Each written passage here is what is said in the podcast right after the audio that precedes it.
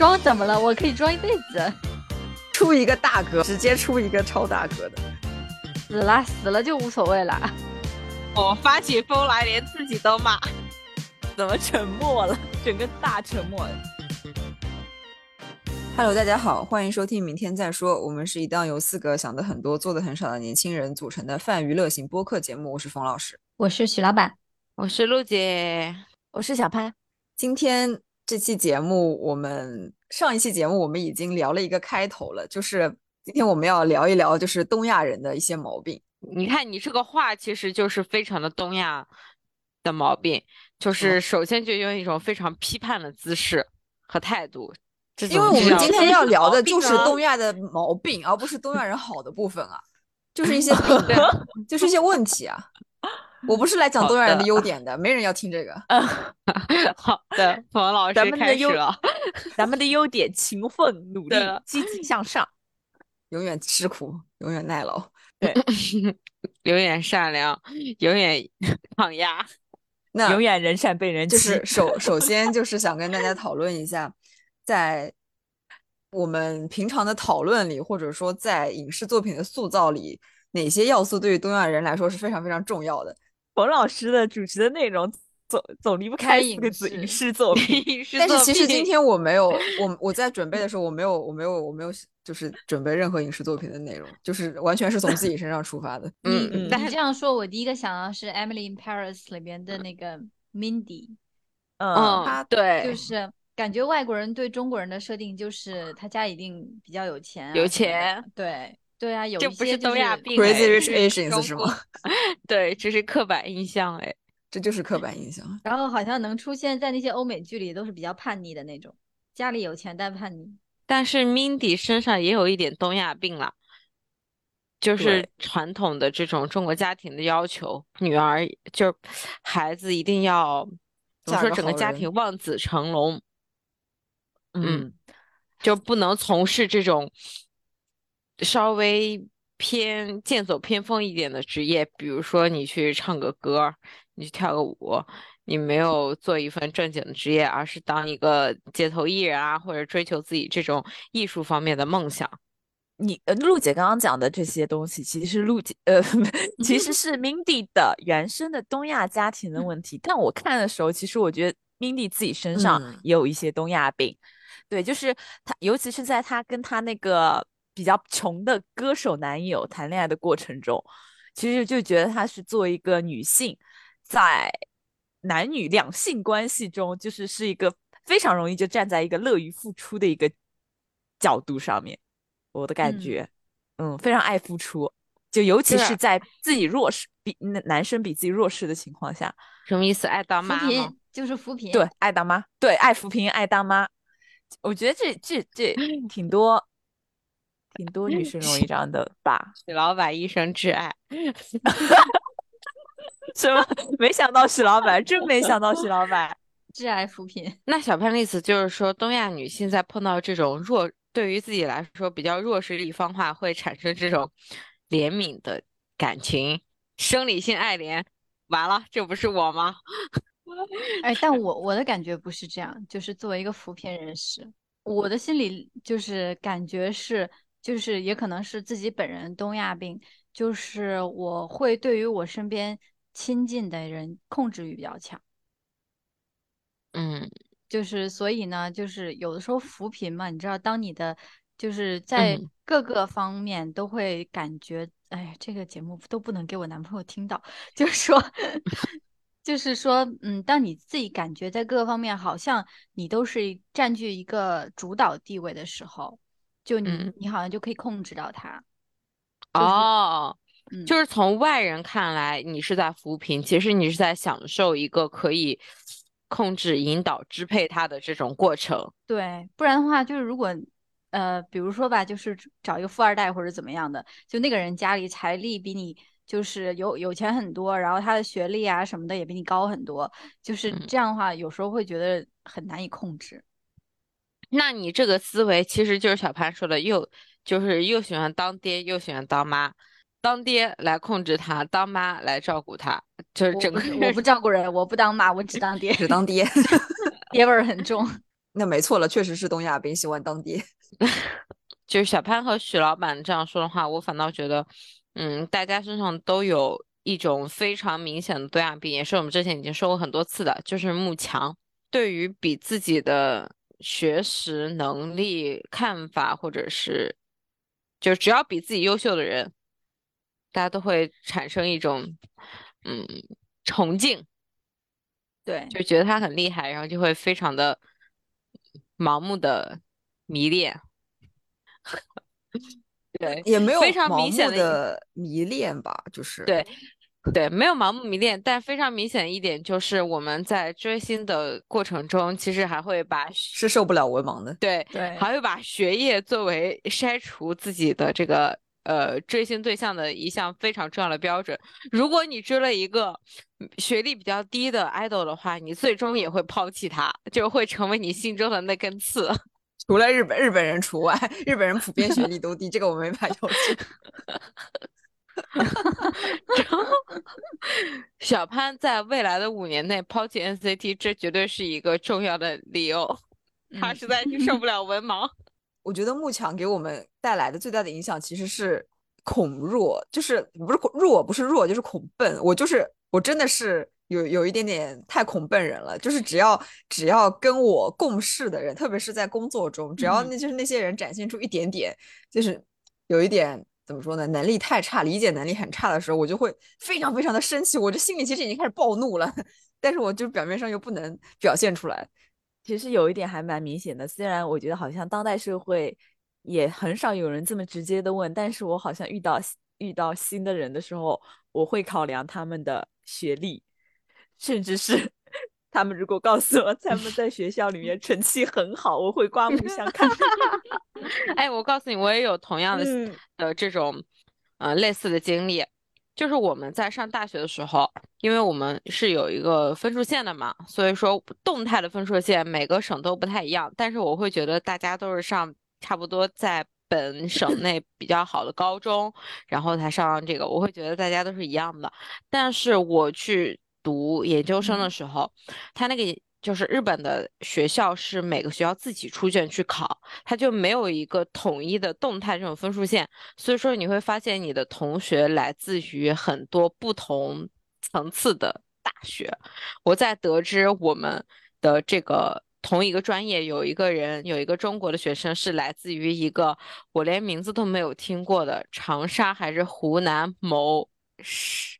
某市的什么，就是那种什么语什么什么什么学校，就类似于一个二本或者三本一样的这种学校。之后，我第一次听到那学校名字，我在想，这是一个大专吗？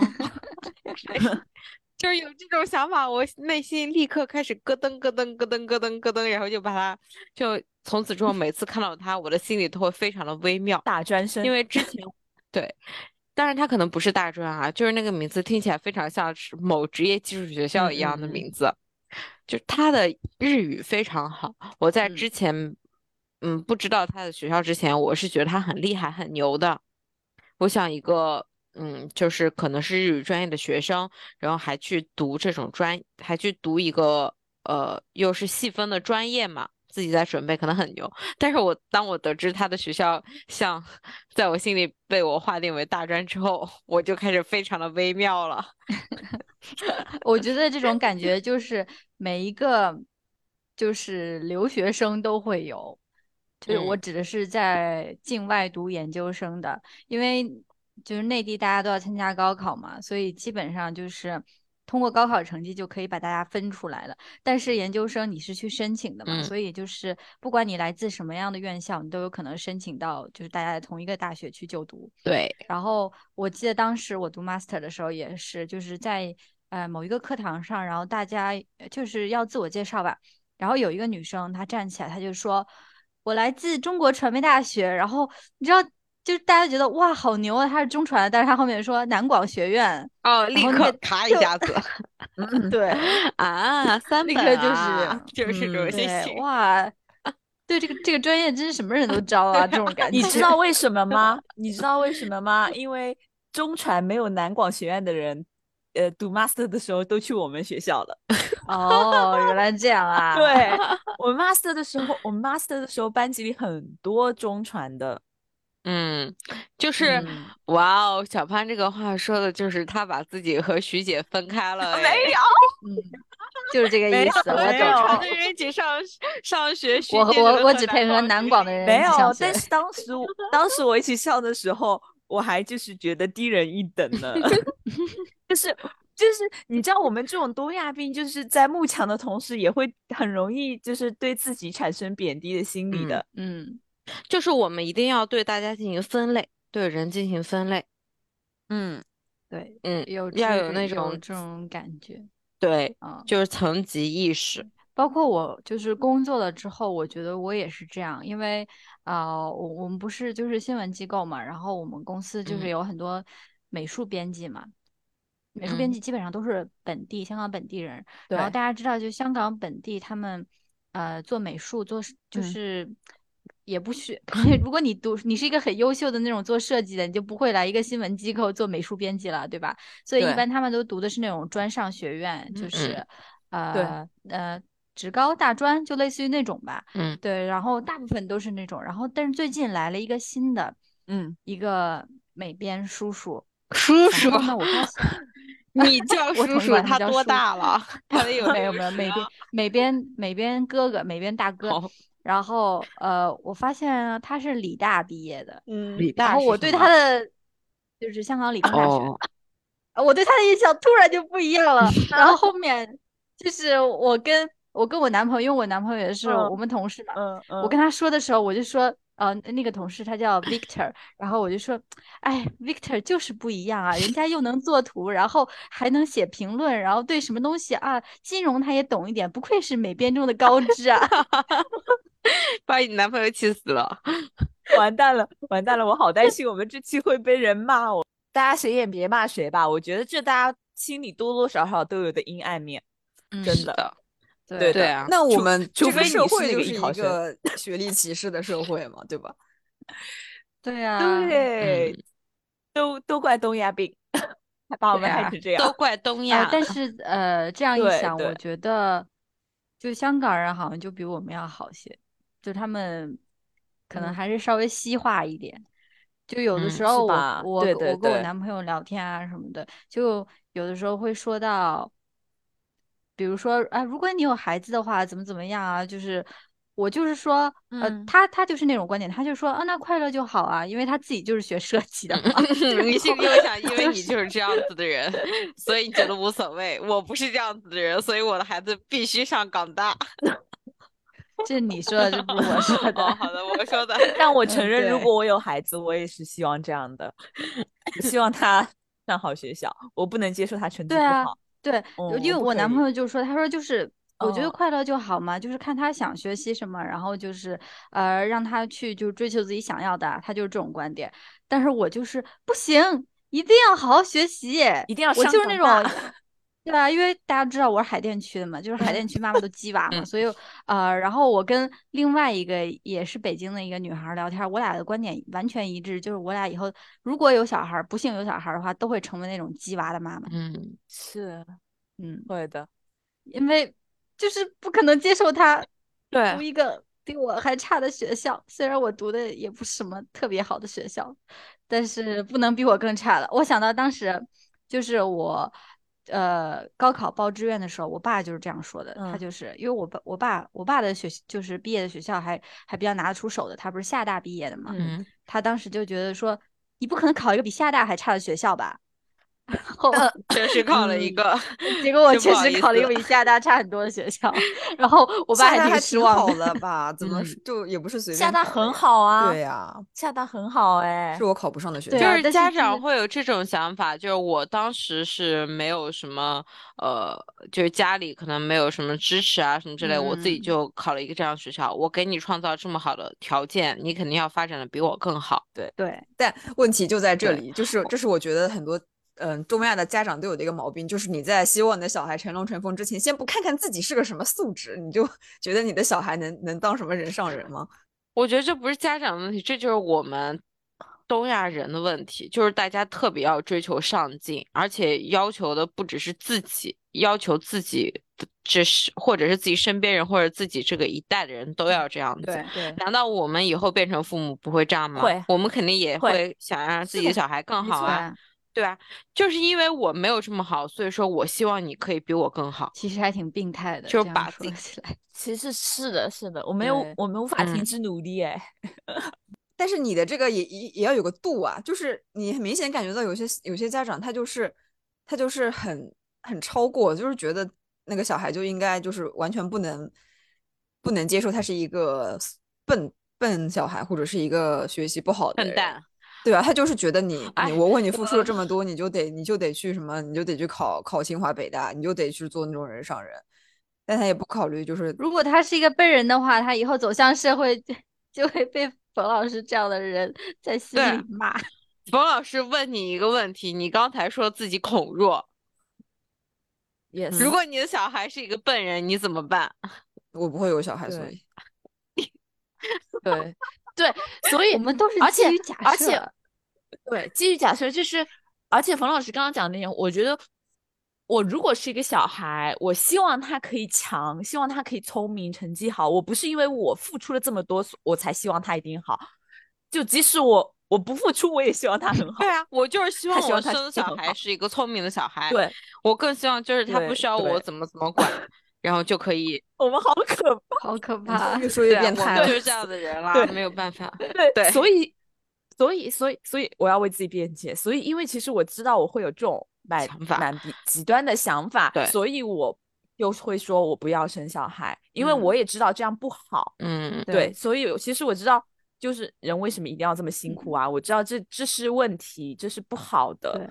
所以我就直接选择不要生小孩，因为我是 我我有了肯定会想让他好，嗯，这就是就是突然讨论到我为什么不想要生孩子，这就感觉就像是东亚家庭的遗传病一样，就是你即使你知道你明白你父母带的一些缺点，但是你身上还是不可避免的继承了这些问题，而且你会把它应用到你的下一代。那我们的嗯，对的，我觉得我们这个也算是及时止损，是的，没错。是的，没错，就是我觉得我们，嗯，我在 为我们所有人辩解，辩解，找一些我们非常借口，对，非常明确的知道自己的这些问题，所以 知道这些是不好的，但是心里就是会有这样的想法的。那我们至少还知道这是不好的，是吧？至少还愿愿意剖析自己。对对对，天呐，这期节目我们不仅骂别人，我们还骂自己。我们主要就是骂自己，我发起疯来，连自己都骂。对啊，就是要骂自己啊，很烂哎，这样真的很差劲哎，就是，这样这就是这就是另外一一个东亚病是吧？就是不停的反思自己，贬低自己身上找原因。是的，对，不停的质疑自己，不停的觉得自己有问题。嗯，还有一个就是，就是怎么办？我觉得自己就是有问题啊。对啊，就是有问题。还有还有就是，还有一个就是我们身上都有过的问题是。甚至有一次，在基于我们明天再说上发生的问题，就有一次我们的我们突然刷进网易云，发现我们有期节目突然变得阅读量呃不收听率很高，我们首先就先怀疑这是真的吗？这怎么可能？这么好的成绩怎么会落到我们的这种好事不可能发生在我们身上。就是就是东亚人感觉就是有点嗯无法接受赞美和这种极大的肯定。对，嗯。对，没有办法接受别人对你好，非常无法坦然的接受这些幸运的好事，甚至无法很坦然的，哎，说的好恶心啊，接受命运的馈赠的。对，是的，我最近对这件这一件事有点有点感触的地方是，就是。在在做冥想的时候，就是特别是那种早上的冥想，它会会引导你，特别是那些英文类的冥想，它会引导你，就是想一些很积极正面的事情，然后让你肯定自己，就说啊，今天是一个新的一天，然后我我在这里我很好，什么我值得这个什么什么的。你当当作为一个东亚人在被这些话包围的时候，我并不会觉得就是他真正的鼓励到了我，我会觉得有点尴尬，就没有办法去融入那个环境中来想。是的。嗯，就是我就觉得这句话并没有对我起到所谓的正面的鼓励作用，就是反而让我就是 开始走神，开始想出来这些很那个。对，对，就是没有办法接受别人这种赞美。我觉得我就是现在在努力，就是面对、尝试去接受别人带给赞美这些。然后以前我会觉得就是有点不好意思，然后现在就是慢慢告诉自己，就是嗯，就是这个就是我值得的。然后别人怎么说，你就顺着他的话说。就是认可自己，嗯嗯，别就是别人说哇你今天很漂亮，然后你就说对啊是啊我知道，那这个我经常说哎，对啊，然后还有一些包括你工作上啊或者是什么样，就是嗯对自己好一点，嗯，就是我们的病之一是没有办法非常坦然的接受赞扬，我觉得这个这个病的另一个原因其实是我们。非常矫枉过正，就是你一旦稍微开心一点的接受赞扬，或者说接受一些成绩，你就会下意识的觉得自己是骄傲，是在骄傲，就是一个贬义词给到。因为我感觉从小到大就是一直在不停被灌输的教育，就是你要谦虚。你要，你不能骄傲哦。你说这个骄傲了，你就会落后，你就会立刻就是那个。是的，没错，没错。你说的这一点，我真的是太有感触了，就是立刻点醒了我。因为我觉得人生最完美、最高级的状态就是虚怀若谷。其实你自己懂得很多，但是你在外面表达的时候，要感觉特别的云淡风轻，然后不骄傲，然后特别的什么海纳百川那种感觉。但其实，就这种状态是真的好了吗？我不知道。对啊，就是也许是你大大方方的表现出来自己的，呃，就是大大方方接受别人对你的赞美，或者大大方方表现出你自己的一些优势，或者你的这种嗯姿态。对，对，才是比较舒服的。我觉得虚怀若谷肯定是一个。肯定是一个好词，但是大多数人的虚怀若谷都是装出来的，就是他不能，嗯，对吧？就是他不能表现的他很很骄傲，或者是很觉觉得别人对他的夸赞很受用，就表现出一副很满意的样子，对吧？可能因为因为大多数人，其实我觉得大多数人夸人的时候也带着那么一些就是怎么说客气的成分，他也不是真心的在夸你，所以你 你也不好意思真心的接受，其实两方都是这个样子。其实你们想想，虚怀若谷不就是我在上一期节目中说的那句非主流话语吗？只有自 己拼命努力，才能显得毫不费力啊！对啊，因为中国中国人这辈子就不可能，呃，或大部分中大部分东亚人、亚洲人都没有办法真正的做到松弛啊。人就是我们上期的话，哎，我觉得这一点和我真是太符合了。我就是一个这样子的人，就是，嗯嗯，我也。首先，我在心里就是觉得自己是一个运气很差的人，所以说我嗯，会对于所有一切这种意外降来的这种馈赠，老天带来馈赠，就表示怀疑。我觉得肯定不会到我身上，所以说，呃，我是会觉得就是只有靠自己的这种努力才能获得东西，才能得到你想要的，然后整个人就会特别的上进吧。陆姐真的。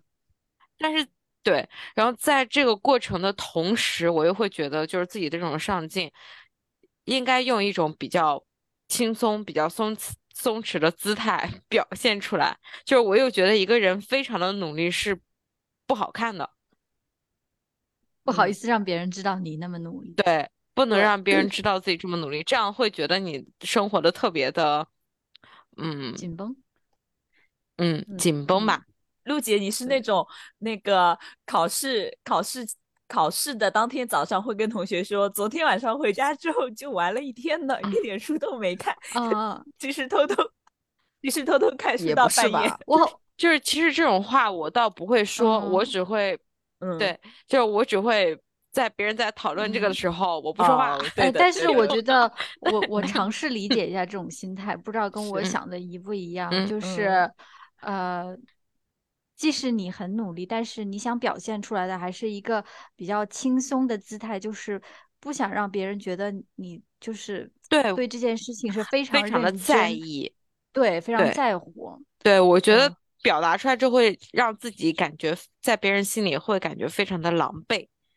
对，就有种好像别人都觉得至于吗？就是那样，然后对认真你就输了。对，所以说我觉得人生最。高阶的状态是虚怀若谷吗？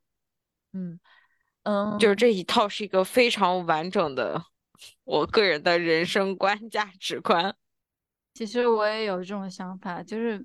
就是明明这个事情就是值得，呃，比如说花时间啊，或者花精力去准备去做的，然后也很想把它做好。但是当就是可能身边有别人，他们觉得哦，这东西就应付一下就得了，这有什么？对我就会觉得好像对，可能就别人如果以一种玩味的心态去去面对这个东西啊，我也不想让别人觉得啊，我把我对待这个东西是一种很正经的态度，即使我觉得本来就应该正经对待它。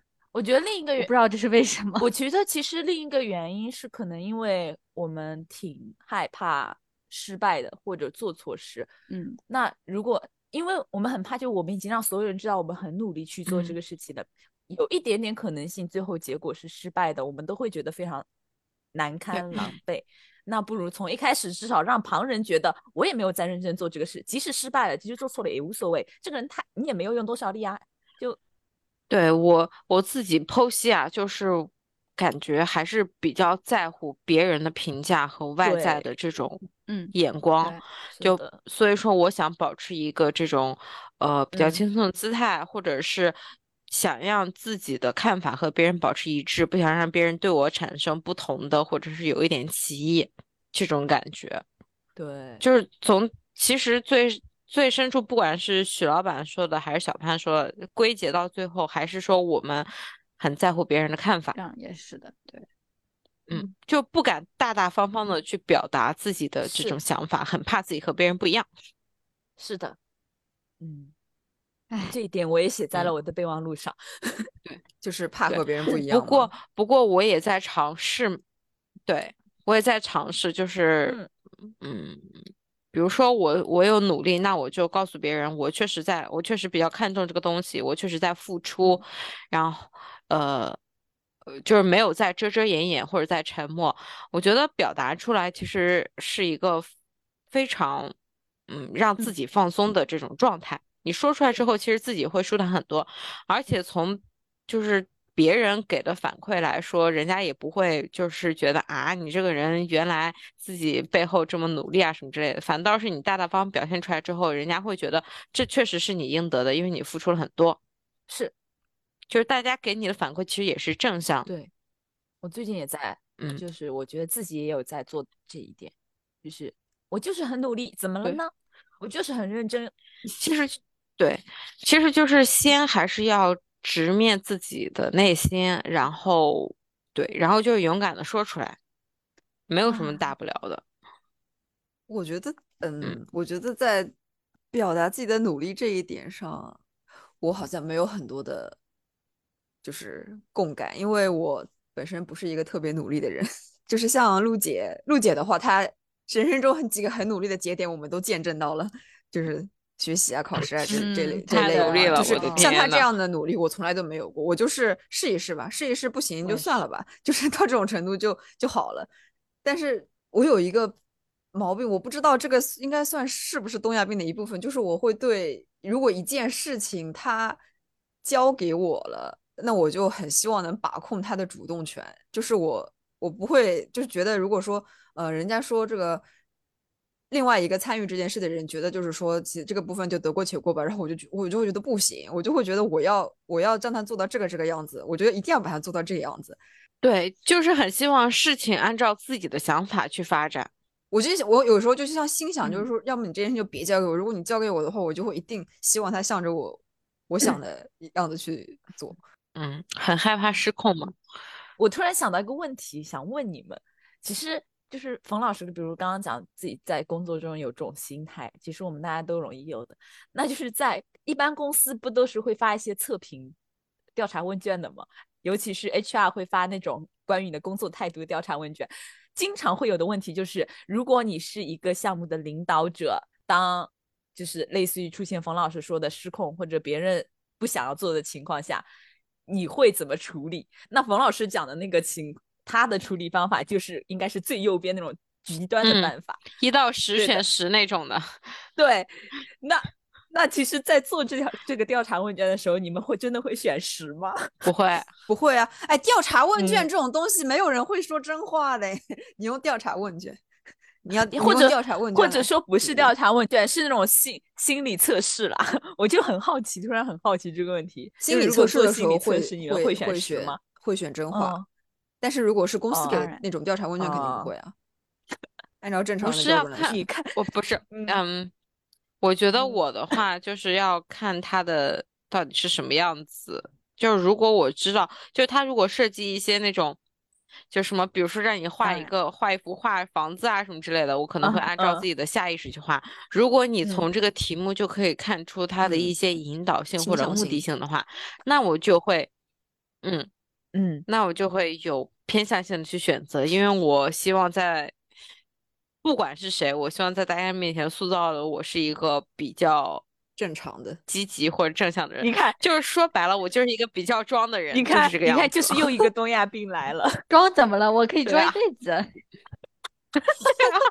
我确实要装一辈子。对，对啊，就是就是明显的又揭示了另一个毛病。对，确实是这样。对，嗯，努力表现成为一个符合。这个工作环境符合这个社会的人，符合大众的社会需求的人，社会是的评判的人，就是在社会上你是一个有一定价值的人，正确的人，对，一个正确的人 是，对，好惨啊，对，天呐，好惨啊，我们怎么活成这样？哎，怎么办呢？不知道，怎么办呢？对啊，我们就是这样子的呀。我有我有一个感觉对自己来说影响比较大的症状，就是我把它总结为太过注重于结果，而很多时候没有办法享受那个过程。就是这件事，这个症状对我最明显的影响，就是我没有办法在游戏中体会到大多数喜欢游戏的人体会到的快乐。就是我是一个，在我如果我去玩游戏的话，我就非常以任务为目标性的，就是我就要完成任务、升级、我打怪。我过关了，对我来说就是成功，而不是像很多人一样去体会游戏里的那种，嗯，享受啊、细节啊，就是人家在游戏里付出的心血吧，对吧？我我想我就是有点享受不到这种东西。对，享受过程这句话对于我们来说就是一句非常虚伪的话，就是只有那种外资公司做的广告里面才会告诉你享受过程，因为每个中国人。要的都是结果。对，这个这个心态没有什么的，你这个心态适合做领导，你知道吗？就是结果导向。香港的行政长官他的口号就是以结果为目标。嗯，对啊，就如果说这个结果可以告诉我这个结果是好的，那在这个过程中我苦一点或者付出多少我都 OK。嗯，只要他的结果是 OK 的，结果是不错的。我们不在不太在乎，就是你会感觉到你的生活变成了一种一种做任务的感觉，就包括你虽虽然我很喜欢看电影和看书，但是有时候我会就会会觉得你一定，我会觉得我在我在浪费时间，我应该去看一点看一点书，或者是去去看点电影，看你看两看两集电视剧。有有时候比如说我会放一本短篇小说在床头，我就会强迫自己每天看一个看一个短片。就一定要把它看完，这个样子。今天不能没有汲取新的知识，有点就是对。哎，我觉得我们说的所有问题，其实都是大家活得特别的紧绷，就是不允许自己获得百分百的快乐。对我啊，陆姐，我我们又同频了。就是我写的有一点，也就是觉得我们我们就是没有办法允许自己快乐和自私的，我们就是不允许自己享受纯粹的快乐。我们今天，我今天就在那里刷。半天刷一天的抖音，怎么了？我就是享受这个快乐，不行吗？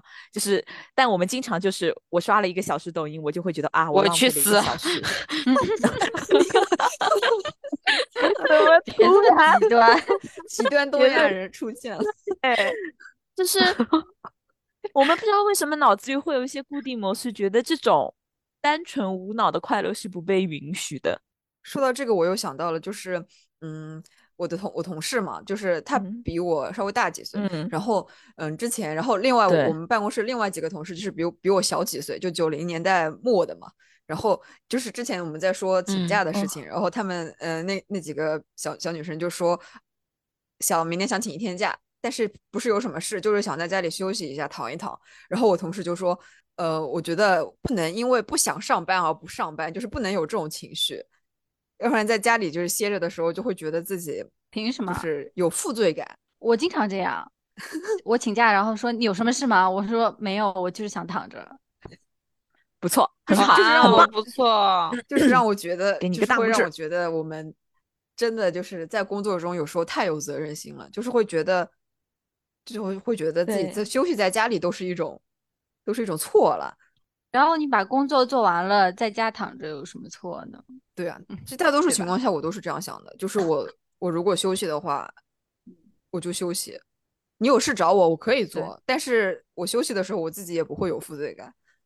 当然，我其实我也不是那嗯种因为、嗯呃没呃因为不想上班就请假在家里的人，主要是因为假比较少，不能这么浪费了，假都要用来啊出去玩。嗯 天哪，我们这该死的责任心啊！对，我觉得不必为了对就是休息，然后同事再辛苦就有负罪感。那样的话，我都不知道要负罪多少次了，因为 我经常就是我运气比较好，我老在有重大新闻报道的时候，就是提前安排好了假期休息。就比如说像一九年不是修例嘛，然后那个修例他们第一次有那个暴乱的时候，我同事们都非常忙，但是我在厦门玩儿。然后我看到 我看到那边打起来了，然后我心说太好了，我今天不上班，就是这种感觉。嗯，所以没有什么吧，就每个人，对，哎呀，迟早就是你都会还回来的，难道你就没有上班忙的时候吗？对吧？对啊，对啊，啊，我觉得可能对我来说比较可怕的一点是，那个我的工作如果我不做，就真的没人做了，到时候还是我做。这倒也是，就是有有一个工作，就是只能你来去进行下去的话，休息确实会有一些负罪感。唉，那可能如果是这样的话，我也不会嗯休息了。我刚刚突然有个感受，就是因为我做这种这个行业嘛，就什么营销啊之类的行业嘛，其实到每年，比如说妇女节啦，或者这种节日节点的时候，我就看到各种品牌就在永远在发那些老生常谈的广告语，就是说女生你要勇敢做自己，你要不设限，嗯，你要突破自己。我其实一直，我我我前两年就是包括到现在此刻之前，我都是觉得哦，他们好老套，怎么永远在讲这些东西？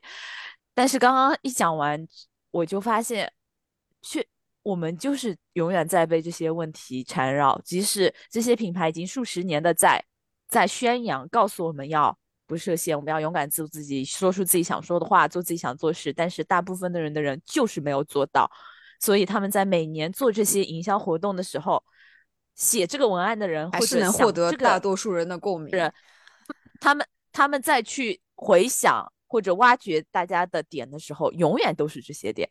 我突然觉得我要，我突然可以理解了，因为我之前就觉得很老套、很无聊，但是真的大家就是被这些问题缠绕，没有办法，逃不掉。因为这个问题一直没有解决啊。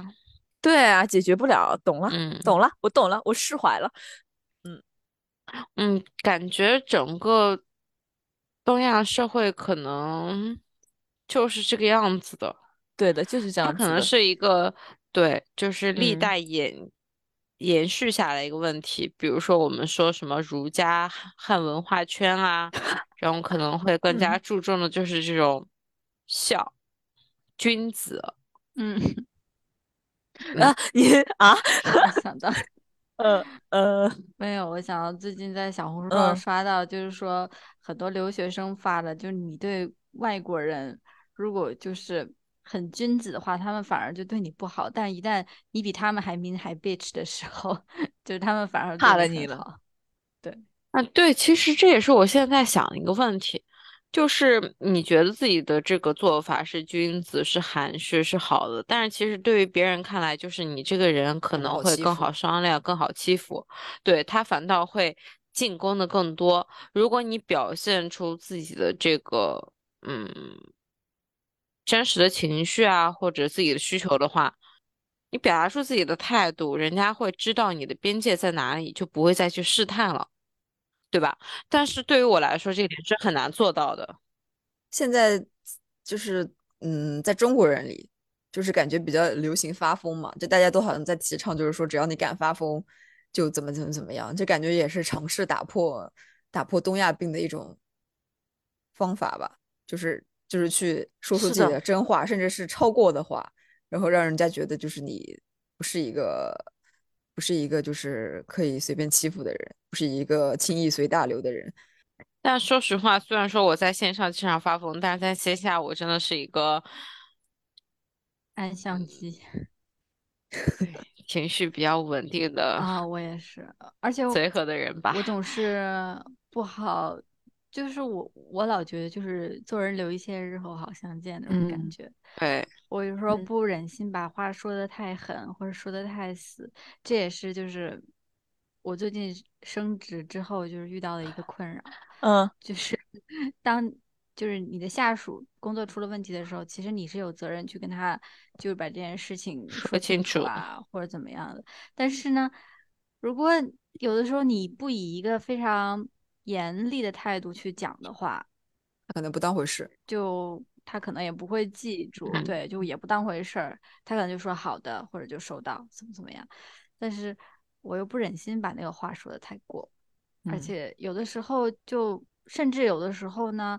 就是这个事情，我自己在心里评估，我觉得，嗯，好像也也不不到那个地步哈，不到我要去说他一顿那个地步，我可能就心里自己心里就想，算了吧，然后就没有去说这个事情，就觉得哦，多一事不如少一事。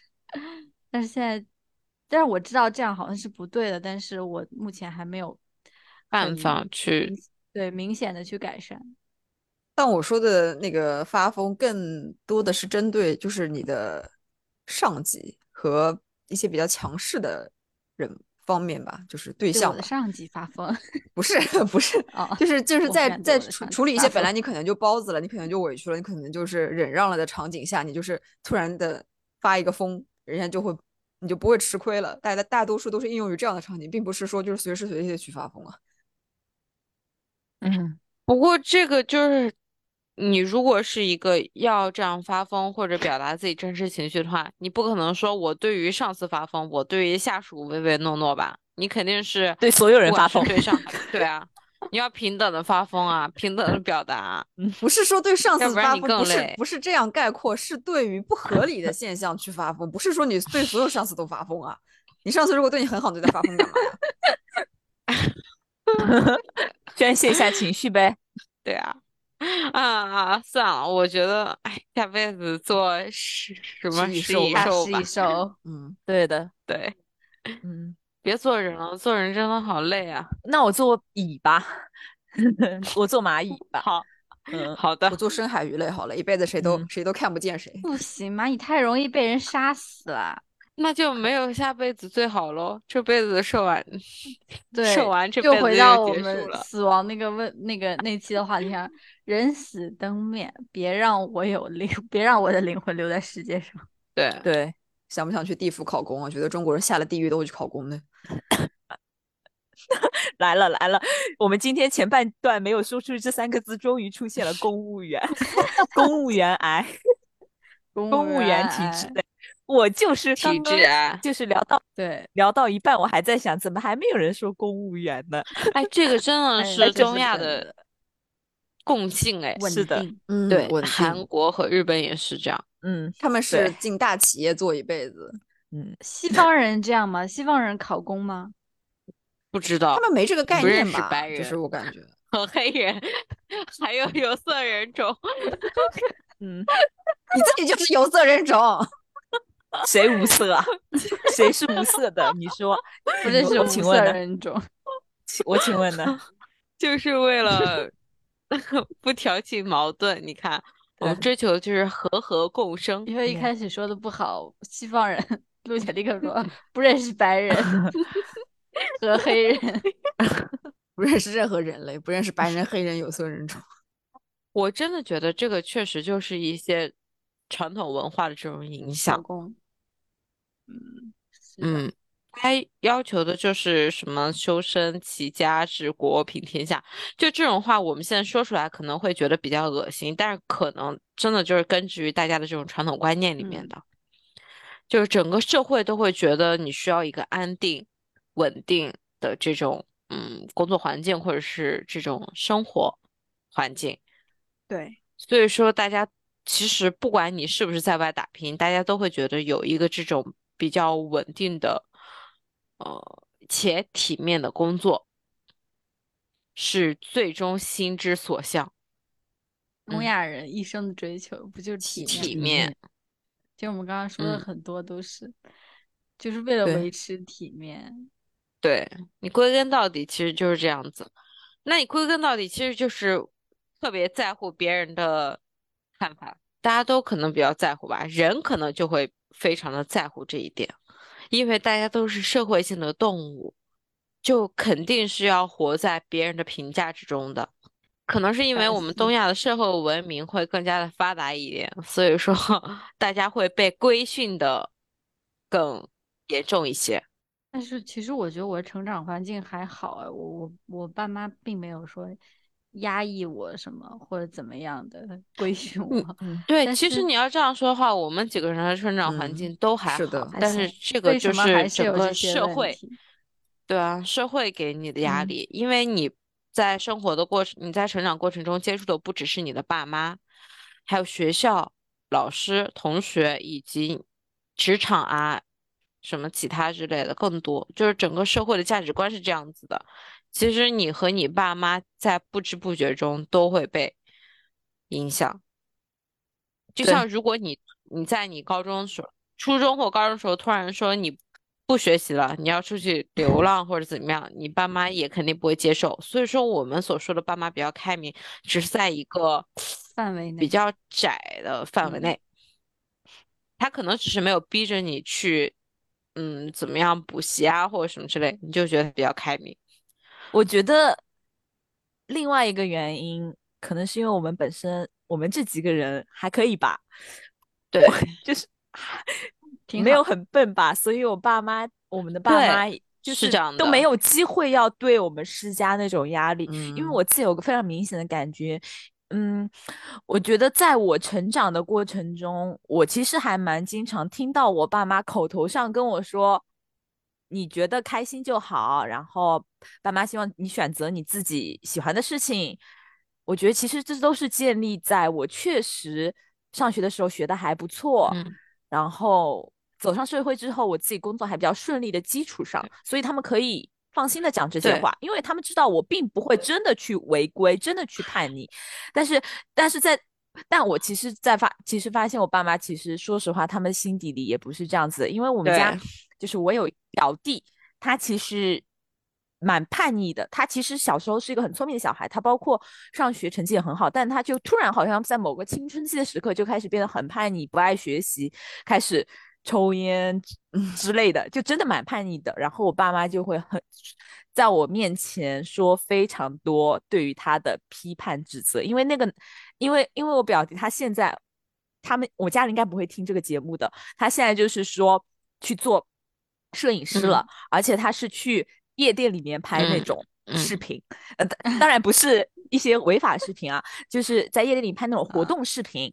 然后我爸妈过年的时候跟我说，他今年准备去另一个城市去发展，那边说是这种活动更多，所以他可以去做更多的这种事情。我爸妈就是一直在不停的批判这件事情，然后还跟我说不要跟这个表弟多联系。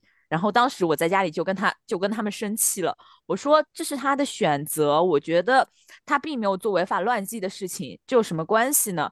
他也没有来伤害我，也没有来伤害家人，你为什么还要跟我说让我不要跟他有沟通、有联系这种话？我当时就蛮生气的。嗯，我有时候觉得，因为我们都是那种比较正常也比较普通，成长轨迹，呃，符合父母期望的东亚小孩嘛，就是有时候我就觉得我爸妈，嗯，我我爸跟他沟通不多，我不知道，我妈就是感觉他会有点被被因为被这种假象关在了一个象牙塔里，他就是觉得那种。嗯，他有时候，比如说在网上看到什么社会新闻啊，或者是什么其他人家里的小孩怎么怎么样，他就会觉得很不可思议，嗯，就是会觉得怎么会有这样的家长，或者怎么会有那样的小孩。但其实这世界上，这这个社会上的确实就是有很多这样出格的人啊，有的人有的人鸡娃鸡到把小孩逼死了，有有些小嗯。孩就是怎么怎么的上学的时候就是什么打架斗殴乱七八糟的，我有的时候就觉得特别的残酷，或者是嗯特别血淋淋的话，就是爸妈有时候对我们说这种“你开心就好”，然后妈妈什么爸爸妈妈永远支持你这种话，是基于他们我们已经算是一些比较会自我规训的小孩，是的，就是他们在知道我们不会做出出格的选择，可能我们的想法和他们的想法是一致的这种前提下，对，没错，然后说的一些。漂亮话，对的，没错，就是这样子的，就是一些非常残酷、非常血淋淋的事实和真相吧。他们可能自己都没有意识到，但是情况确实这样。对啊，因为这样的话，他还可以说这些漂亮话，多么的体面啊！对不对？对他们也是一个体面人，非常的开明。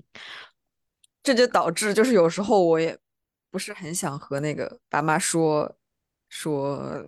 真实的想法，我们真实的想法，对，就是包括以前，现在，现在，现在就是工作久了就还好，年纪大了还好了，就包括以前上大学的时候，或者是怎么的时候，你就哪怕是要出去玩，你都会觉得跟妈妈说有一种负罪感，就是感觉自己好像不应该干这件事，就好像没有在干我该干的事，对对，就不务正业了。都到到后面要说要就是要出去旅游啊什么的，你爸妈都会觉得，嗯，你就是你非得去吗？又去玩什么这样这种感觉，会的。怎么又去看五月天演唱会呀？五月天你不都看了几百次了吗？我妈现在，我妈现在这个不只是你你们的爸爸妈妈，连我们也会问，怎么又看五月天啊？不是，当你当你就是有时候发现，嗯，我自己一个比较也比较难过，可能自己又是一个揭露我伤疤的一个事情，就是当我有时候真心实意的在跟我爸妈分享，比如我今天去哪里玩了，吃了什么。我觉得很好吃的东西，我发给他们，但是我妈会跟我说：“你一个人过的真的，你一个人就是只要管好自己就够快乐，你一个人就是一个人够潇洒啊。”这种阴阳有一点点阴阳怪气很难受，嗯，你是会难过的，对对对，嗯，是不是？哎，这又回到前面的一个议题，哎，就是他们可能会觉得这种单纯的快乐是不被允许，对，人不能够百分之百的快乐，对。你一定要做一点，你怎么能这么潇洒呢？你一定要付出一些什么，你要承担一些什么，这样子你才对，这样你才能心安理得。嗯，好扎心啊，好沉默啊，累了啊，当人好累。对 的，到到最后果然还聊到了聊到了东亚的家庭，是不是？那我就是那种看《瞬息全宇宙》没有。没有什么共鸣的人，因为那个小那个那个女生其实就是一个比较出格的人，不是我们这种人。我们自我规训了，所以我们爸妈没对我们说那样的话。对，像我们这种故事就是没有办法拍出来，因为拍出来会太平淡、太普通，看起来非常的苍白。非常对，而且我们自己心里和父母心里这种这种暗潮涌动是拍不出来的。嗯。狗十三算拍有点点拍出来了吧？狗十三他们家里的那种那种程度的矛盾，说实话，在我们家也没有遇到过。而且他有就是弟弟嘛，但我就是重男轻女啊什么的。对对对，而且说实话，我觉得在我们几个人的这种家庭里面，就算是重男轻女的话，就爸妈也不会非常那个的表现出重男轻女。我们的故事就是就是平淡到其实也没有什么太大的水花，不不至于我们要去动用他的情绪。对，是的，是的，我们这辈子也没有做什么出格的事情，这辈子都没可能都不会做吧？对啊，以后没有做过，也不会做，不会做。嗯，哇，是哦，对啊，我们就是这样平淡的过完自己的一生。这辈子最出格的事情，可能就是不结婚和不生小孩吧？这太出格了。哇哦，大景太出出一个大格，不直接出一个超大格的。我我们用前半生的努力和恪守规章制度，为了让自己后半生。那你这样说的话，我有一个问题：是不结婚不生小孩出格，还是说不结婚生了小孩出格呢？当然是不结婚生了小孩了。不结婚生了小孩吧，应该还是 不是不是？我觉得非婚生子，我觉得不结婚。不生小孩出格，我也觉得不结婚不生小孩出格，对于是的家庭或者老人来说，对的，真的，因为他们还蛮看重小孩的，就是一个传承和延续。不结婚生了小孩，知道爸爸是谁吗？嗯，就当他爸爸死了吧，死了死了就无所谓了。死了就是无所谓了，就怕就怕就怕不太好的情况。比如说他爸爸爸有有已婚呢，你知道为什么？因为你像你像我们国家前几年为了促进生育，都开始鼓励非婚生子了。哦，也是这个你说他，你说他爸爸结婚不结婚，其实这只是就是一个层面上的社会观念，你不能当小三啊或者什么之类的。但是对于家庭来说，他更核心的内核是说，希望他这个家庭或者家族有一个延续。在刚开始你刚有小孩的几年内，他可能家庭里面会闹得比较僵，比较有大的冲突。但是等到这个小孩慢慢长大之后，大家就会。不是这个事情，不是不是这个时候怎么不讲体面了？如果他是一个非婚生子的话，很显然他会被他周围所有人议论啊。特别是如果他还是当小三生了这个小孩的但是我觉得陆姐讲的有一个前提是过了几年之后，就是他在前几年会被成为一个不能讨论的禁忌的话题，但过了几年之后。大家就是会慢慢接受哇！我突然觉得，感有没有一部电影是拍这这种两种？他身边的人也会接受吗？会，他所接受进入的社会环境也会接受他吗？我觉得会的，大家就是慢慢接受了。这小孩在学校不会被霸凌吗？哇，不会，因为我认识一个人，不会啊，对啊，不会哇！也但也不是的，就是说不好的。其实这对于小孩子来说，他的家庭始终是有些不一样，对他心里都。都是有影响的，嗯，是，我觉得是，我觉得是这样的，就是你这个非婚生子的话，虽然说其他人会议论，但是其他人在表面上是不会说什么，他们只会在背地里议论。你的家庭如果愿意接受的话，他就会假装听不到。但是如果你一直都没有小孩的话，这件事情对于你的这整个家庭的成员来说，本身是一个很大的伤害。嗯。对，我觉得这个问题就是，如果我们先不讨论这个小孩儿他后面的境遇怎么样，假设今天，对，就是今天这个女生，今天陆姐是这个没有结婚生了孩子的人，我是这个一直不结婚不生孩子的人。大概我觉得过了十年，陆姐带着自己的一个健康聪明的小孩出现在大家人的视野里，和我这样一个人出现在家人的视野里，对。就是我的这个矛盾，可以想象，随着时间的流逝，一定会被接受。但是小潘有那个画面感了。如果没有结婚，一直没有结婚，没有生小孩的话，他不管到了多少岁，回到家里都会是处于一个比较有矛盾、比较尖锐的这种碰撞的状态里。嗯，是的，嗯，我很有起码到四十岁 吧，我觉得起码到四十岁。嗯。四十岁之后，可能大家也也，我觉得不会再催，不会再催，但是大家心里还是一个非常的失望，对这种状态。对，这这这个事情，好比又是我又有一个例子要讲，就是也不是例子啊，是我觉得大家应该都会存在一件事情，就是我们在上学的时候，家长、老师，所有人都跟你说，你千万不要早恋，这对学习不好。但是，就是你一毕业之后，马上就说。你要结婚生子，而且就是一个真真实的发生在我身上。我爸妈最近就是因为在催我这件事情上，他竟然有时候我觉得是开玩笑，但是应该是他们真实的想法。他说：“你还不如高中的时候早恋呢。”嗯，我当时就啊，是吗？我就是只能说是吗？对啊，你看，就是其实随着时间慢慢的过去，像高中早恋这样的问题就不会成为问题的。嗯，你想，你想，你已经三十岁了，还有人会觉得你高中早恋是个问题吗？会谈你高中早恋是一个错误的事情吗？但是你这样说，它也是每个阶段所是是有一点点偷换概念。对，你因为你现在三十岁嘛，大家最关注的其实还是你的这个生育方面的，嗯，家里人肯定更关心这个方面。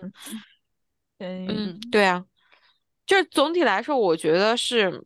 嗯，就是我们这个社会里面对于一个人的评价标准，或者评价他是否成功、是否幸福的标准非常的单一。就是你在你青春期的时候，他评判你的标准就是你的成绩怎么样；然后到了你适婚的年龄之后，他评价你就是你有没有结婚，有没有生小孩。嗯，对，就是他没有其他的第二种选择或者第三种选择。这这也是就是一直被讨论的问题。我们觉得老套，但就是这样子，永远认为你应该在某个时间做某个事情。就你在某个时间只能做一件事情是正确的，其他事情都不对。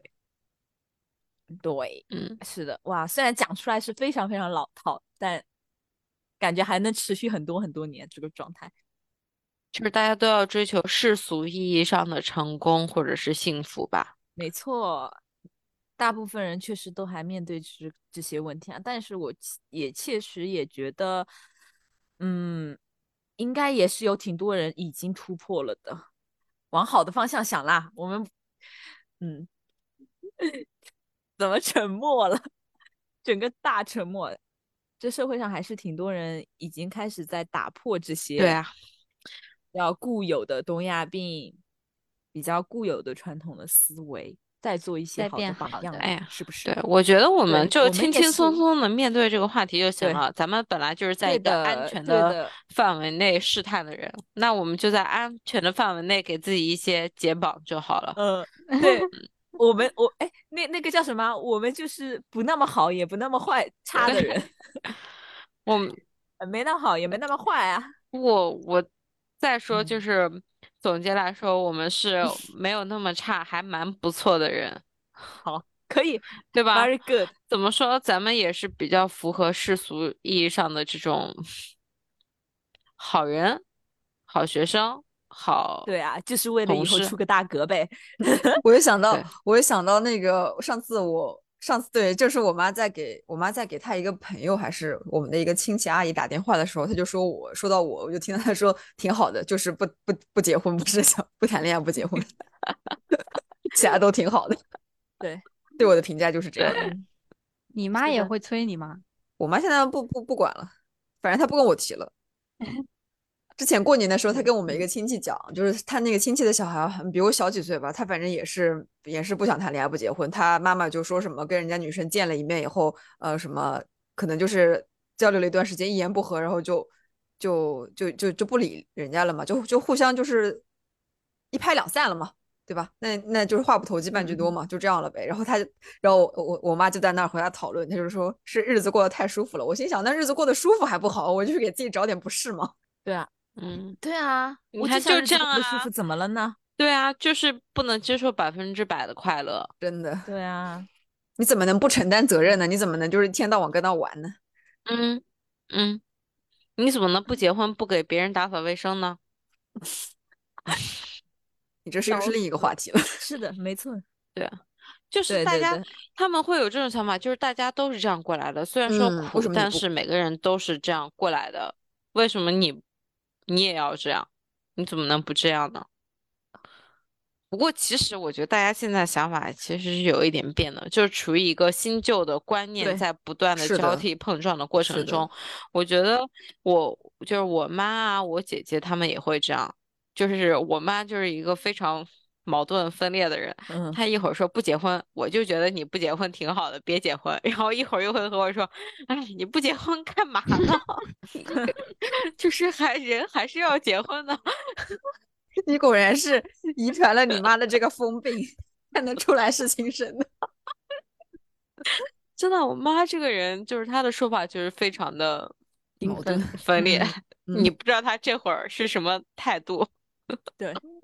他自己内心还没 冲击完，经常经常和我说，对，其实我他会经常和我说，其实我心里觉得，哎，女的为什么要结婚呢？你说一个人过多好，然后对啊。但是，但是等到人多啊，或什么之类，就是家里人一起在讨论这个问题的时候，他就会说：“对，我觉得也是，人怎么你不结婚你干嘛？”我妈也是，她有时候就是我现在有时候节假日回家，就是在家里就是躺着看电视、玩玩手机，然后我妈就是有一次就真心实意的看着我，跟我说：“就像你这样不结婚多好啊，感觉就是一辈子做女儿。”对啊。但是为什么就是你才你才二十八岁，怎么就一辈子不结婚了呢？还很还 他大概会觉得他大概心里有一些预设，就是觉得我嗯一些他当下的想法吧。大概觉得女人二十八岁没有结婚，这辈子就结不了婚了。叛逆不到，那在座的另外三位都结不了了，我给你们说。嗯，哦，我们我们我我们都已经过了二十八 岁了。对啊，对啊，对啊，我们我们这做了这么久的好学生、好孩子、好学生、好好员工，不就是为了出个大哥？完，这这嗯不过这期的标题叫“出个大哥但是现在不结婚算是一个非常出格的事情吗？我觉得好像都不算了，因为身边有好多对真的三十多岁都没有结婚了。在香港更普遍。其实根对啊，本就就是已经完全没人。在乎这个事情。然后我回家的时候，我奶奶就是催我什么的，她说你你什么时候结婚啊什么之类的。然后我就说香港人都不结婚，香港人这种太正常了。然后我奶说香港人那是为什么呀？香港人怎么这样啊？香港人不守道义啊，就是啊 不讲不讲武德。其实我觉得，你要是比较乐观来说的话，这个问题大家也在经常的讨被拿出来讨论，嗯，大家的嗯想法其实也在慢慢的转变，对，我觉得就可能只需要一些时间罢了，是的，是的。其实嗯这嗯也没有必要我们把它拿出来这样苦大仇深的来聊一聊啊什么之类的，说不对定啊，对啊，对啊。而且我觉得我以后可能还是会结婚的。对对我们对啊我们本来我们应该讲过很多次的，我们并不是为了不结婚而不结婚，只是就嗯结婚也好，不结婚也好，你觉得哪样好，你就选择做哪样。我觉得像我们这种 就是非常自我、非常会自我规训的人，最嗯后可能还会选择一条非常传统的道路，只是我们现在还在挣扎。对，行吧，嗯大家看着吧。今天我们聊了一些这个东亚病的内容，进行了一些深度的自我剖析，最后还是结果发现我们还是反正就这种怎么怎么说呢，随波逐流、随遇而安的人。我希望大家即使活在这个压力很大的社会里，尽量也给自己不要有太多的压力吧，就跟我们一样吧，随随便便的挺好的。听我们节目的人，你们应该也是那种嗯不是很差，应该还不错的人。对希望大家都做很不错的人，还不错，还不错吧？尽量开心还不错。是的，我希望希望嗯大家就是也不用为了叛逆而叛逆。对，也不用为了出格而出格。Peace，Peace。好，谢谢大家，明天再说，拜拜，嗯明天再说，拜拜，明天再说。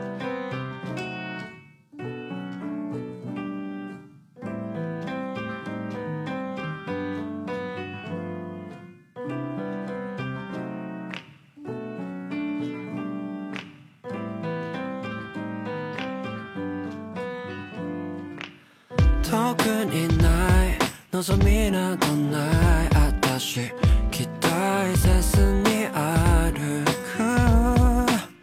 遠くにない願いなどない私身を任してる。見返り求める